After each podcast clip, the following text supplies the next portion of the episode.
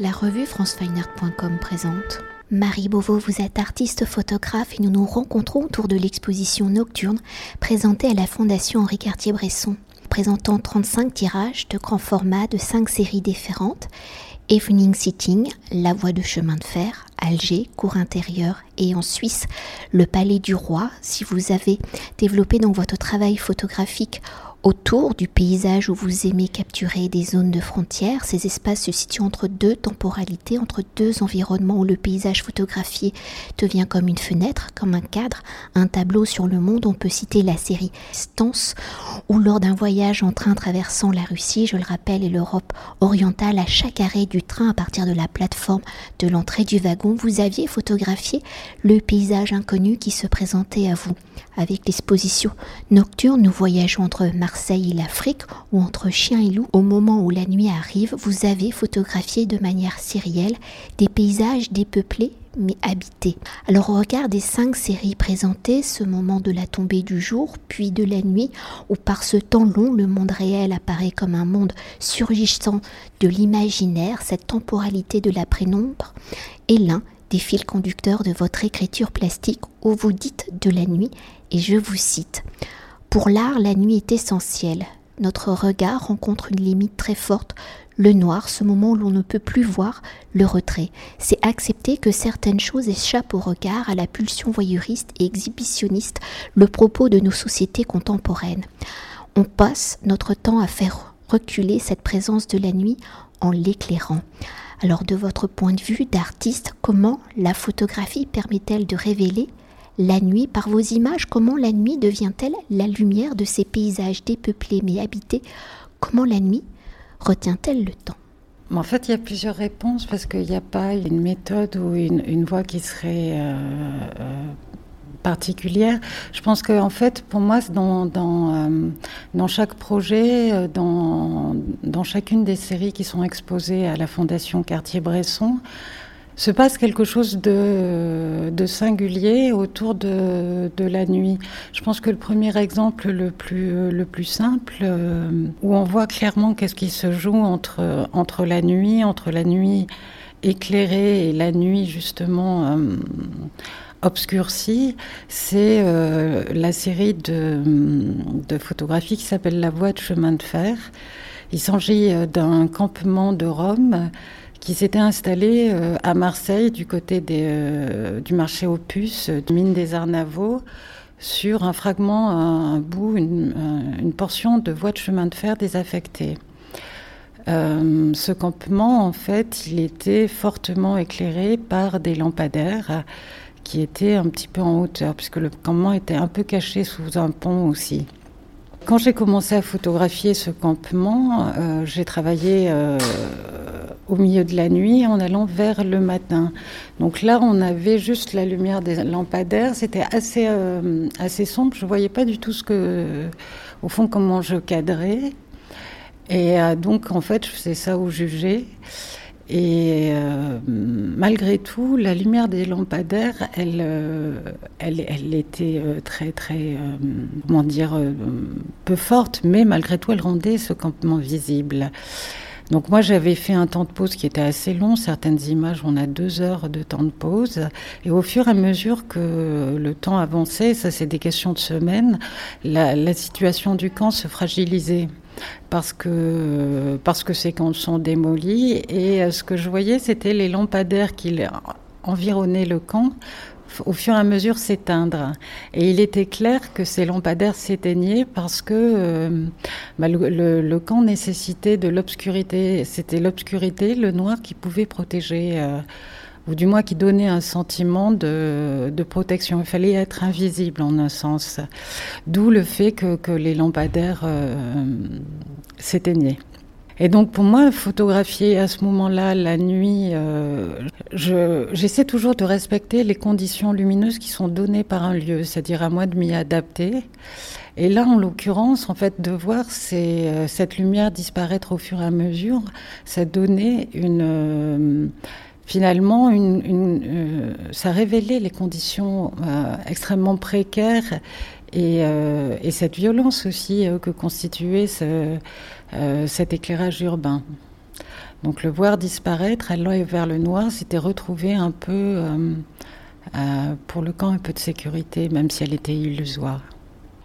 Pour s'attarder sur votre approche du temps ou en photographiant la nuit, vous l'avez légèrement dit, cela implique une pause longue et donc de rajouter du temps à la mesure de la lumière. Si le titre de vos œuvres indique généralement le lieu, la date et l'heure de la prise de vue, votre temps photographique n'est pas le temps de la réalité. Vos images deviennent la temporalité d'un présent augmenté, d'une réalité imaginaire. Alors pour évoquer cette frontière entre réel et fiction, si vos photographies sont des paysages, je le rappelle, dépeuplés mais habité par la pénombre de la nuit, comment la réappropriation, la manipulation du temps vient-elle impulser la vie dans vos images? Comment ce temps long permet-il de se projeter dans la vie de ces habitants fantomatiques? Alors, les habitants, ils sont fantomatiques, euh, oui et non. De, fait, ils sont là souvent, euh, mais alors, d'une part, ils laissent euh, S'ils bougent, ils ne laisseront pas d'empreinte euh, sur euh, la, photographie parce que dans l'espace de l'exposition, les plus longues, euh, les plus longs temps de pause doivent être aux alentours de 3 heures. Les plus brefs sont à 30 secondes, ce qui est déjà un temps de pause long. Donc, à l'intérieur de, Alors, quand on est à 4 heures, les cellules, les, les modèles de, mesure de la lumière ne fonctionnent plus. Donc là, on est véritablement amené à, à juger par soi-même. Et donc ça, c'est un peu chacun qui, euh, trouve ses repères dans sa pratique. Et euh, quand je disais que qu'on rajoute du temps, c'est-à-dire qu'il y a un moment comme ça calcule plus, en fait, il y a une sorte de coefficient euh, qui, qui, se multiplie. On a l'impression que ça se multiplie à l'infini. Donc, de fait, va exister dans une image, il faut bien imaginer, voilà, une photographie qui représente 4 heures de temps. Et ça, effectivement, c'est assez vertigineux parce qu'on a toujours euh, euh, l'impression qu'une photographie, c'est un moment saisi sur le vif, mais, euh, mais pas nécessairement. Une photographie, c'est aussi de, du temps qui permet à la lumière finalement de se révéler, d'imprimer la surface, que ce soit une pellicule, que ce soit un capteur, peu importe. Euh, et, ce temps, en fait, euh, si on a une pause très longue, on va capter la moindre petite euh, trace lumineuse que l'œil décèlera à peine, mais sur la durée, elle va laisser une trace, elle va laisser un impact. Et c'est ce qui va faire qu'on va entrer dans le détail comme ça et que notre œil va aller un tout petit peu plus loin que ce qu'il percevrait dans la réalité.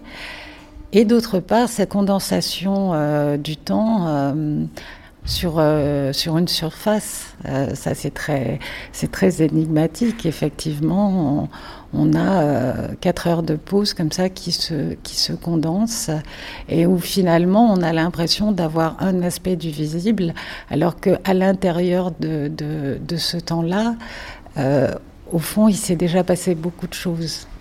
Comme peut-être ces habitants qui, en passant, enfin, le temps étant long, pour leur captation, ils sont réellement comme fantomatiques, comme cette première photo de, du fameux cireur de chaussures. Bah là, dans la photo des euh, Evening Settings, cette série euh, de photographies qui est euh, liée aux préparations des repas dans un petit village au Ghana qui est à, deux heures de, de Accra. C'est une zone agricole sur les bords de, de la Volta. Et euh, donc à deux moments de la journée, essentiellement les, deux principaux repas sont essentiellement le matin et le soir. Euh, il y a un moment de mise en place dans la cour euh, des objets pour la préparation du repas. Sachant qu'il n'y a pas d'eau courante et que l'électricité est souvent réduite à une simple ampoule, de toute manière, la plupart du temps, la nourriture, enfin même Toujours, la nourriture est faite au feu de bois, sur des braseros, sur des, euh, mais aussi sur des fours qui sont, qui sont maçonnés en terre crue.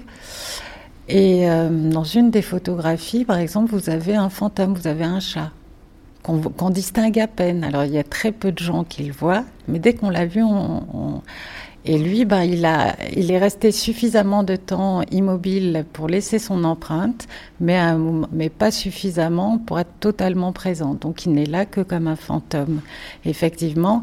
Mais de la même manière que les objets qui sont là euh, ont une présence pas réellement fantomatiques, elles rendent fantomatiques les présences humaines. Eux, ils ont au contraire une présence très ancrée, très lourde, parce que euh, bah, parce qu'ils renvoient aux objets euh, du quotidien qui sont lestés par par le feu, par l'eau, le feu pour cuire, euh, l'eau évidemment, et donc ils sont organisés dans un ordre qui est précis mais qui nous paraît complètement aléatoire. Et il, fabrique des sortes de, constellations itinérantes d'une cour à l'autre. Et il renvoie toujours euh, à, finalement à cette activité euh, du quotidien euh, qui, est une activité centrale et pourtant extrêmement triviale, qui est juste la préparation d'un repas. Mais c'est à partir de ces gestes-là que qu'aussi une communauté se crée. Et pour poursuivre et pour évoquer une autre dimension de votre écriture plastique, vos photographies sont organisées en série ou par le même protocole de cadrage, par la récurrence du même point de vue. Vos images vont au-delà du sujet et du cadre esthétique. Elles deviennent aussi un regard critique, une analyse de la société.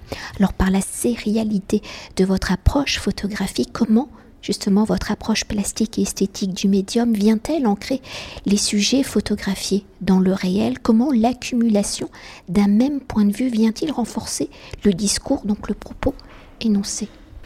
Je pense qu'après, c'est, euh, à nouveau, c'est aussi euh, la répétition.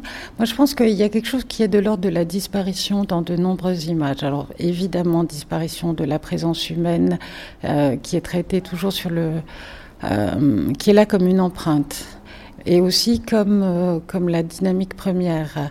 Mais euh, les choses semblent avoir été laissées là en plan.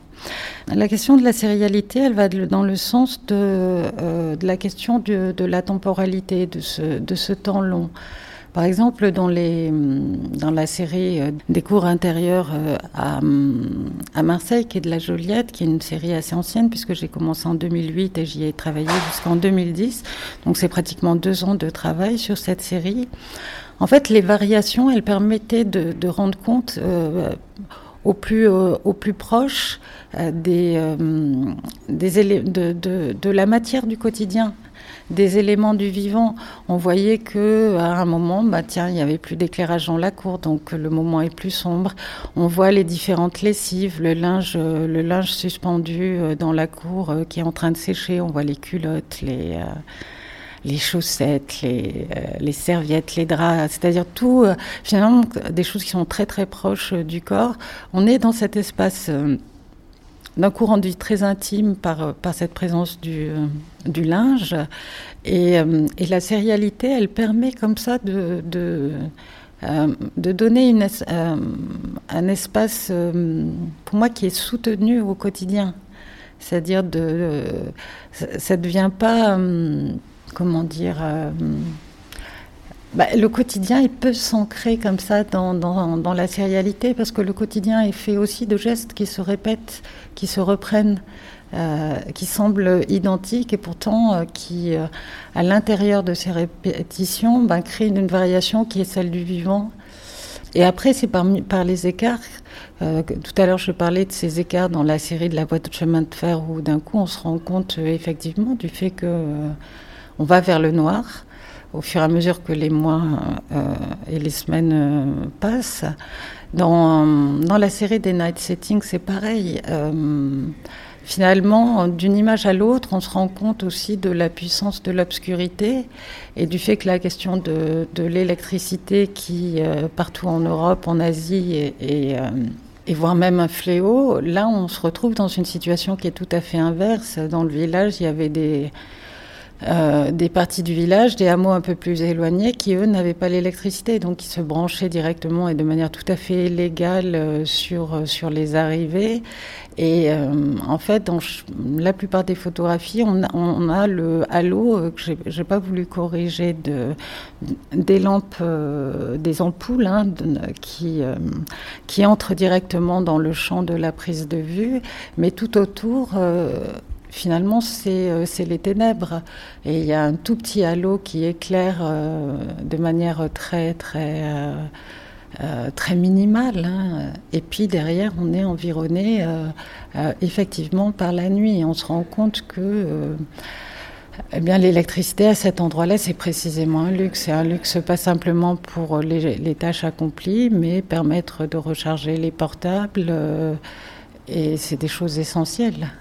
Et peut-être pour évoquer une autre dimension, pour ancrer vos photographies dans ce quotidien, il y a aussi le format de ces images qui sont euh, presque à l'échelle 1. On peut réellement se projeter dans ce quotidien que vous photographiez. Oui, l'échelle, j'essaie tout. Bon, après, elles sont pas surdimensionnées non plus. Elles sont pas gigantesques. On va dire, on est euh, la, série, la voie de chemin de fer, elles font 1m50 sur 1m80.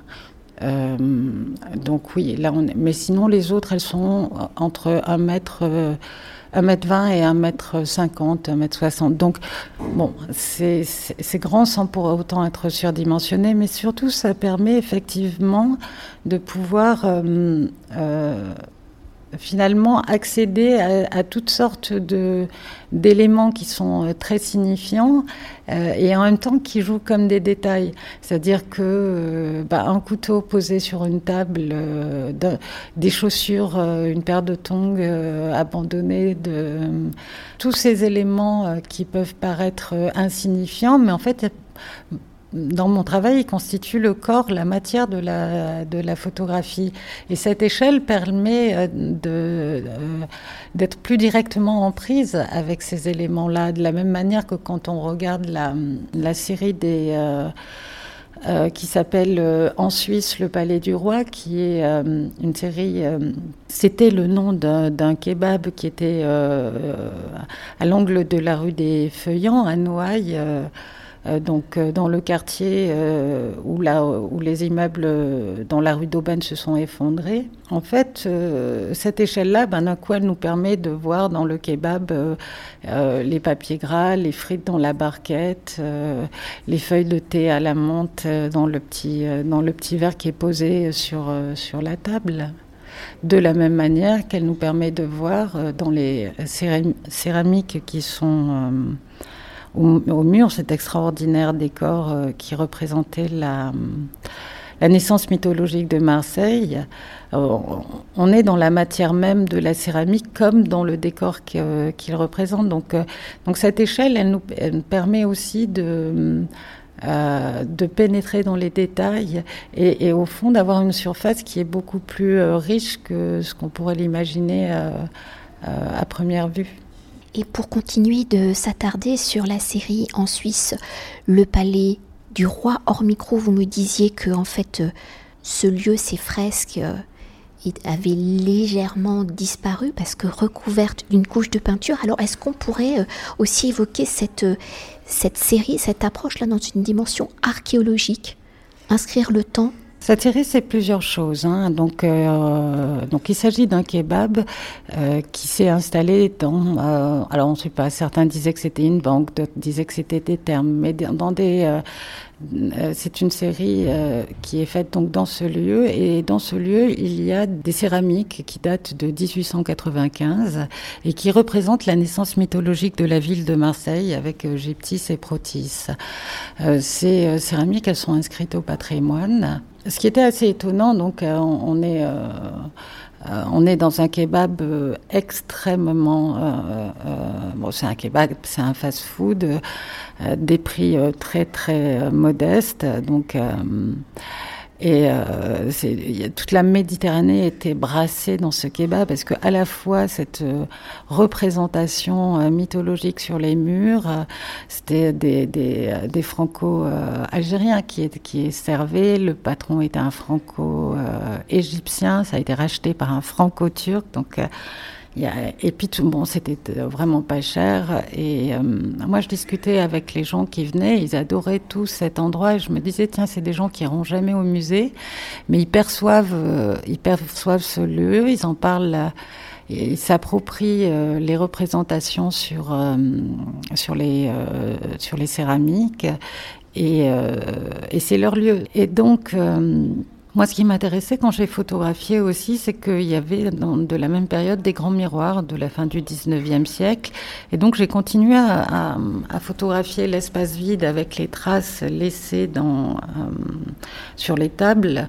Mais en même temps, dans les, euh, dans les miroirs, euh, il y, a des, il y a des personnes qui apparaissent comme des ombres. Vous parliez de fantômes. Ben là, les, miroirs, ils sont habités et euh, dans une des photos, il y a trois petits gamins qui dealent. Euh, mais tout le monde fait partie de la même Méditerranée. Ce qui m'intéressait dans les miroirs, c'est pas qu'on est de l'autre côté du miroir ou comme on serait métaphoriquement de l'autre côté de la Méditerranée, mais c'est l'inverse en fait. C'est-à-dire que euh, une fois dans les miroirs, au fond, ils sont exactement dans le même espace que celui des céramiques et on est tous dans le même espace. Ce que j'aimais dans ce lieu, c'est que c'était un espace de la diffusion donc, entre-temps, il a été racheté euh, et fermé. La ville de Marseille a, donné, euh, a demandé à ce que les céramiques ne soient pas détruites. Euh, elles n'ont pas été détruites, mais on a collé du placo-plâtre dessus, donc qui est, pire que peindre.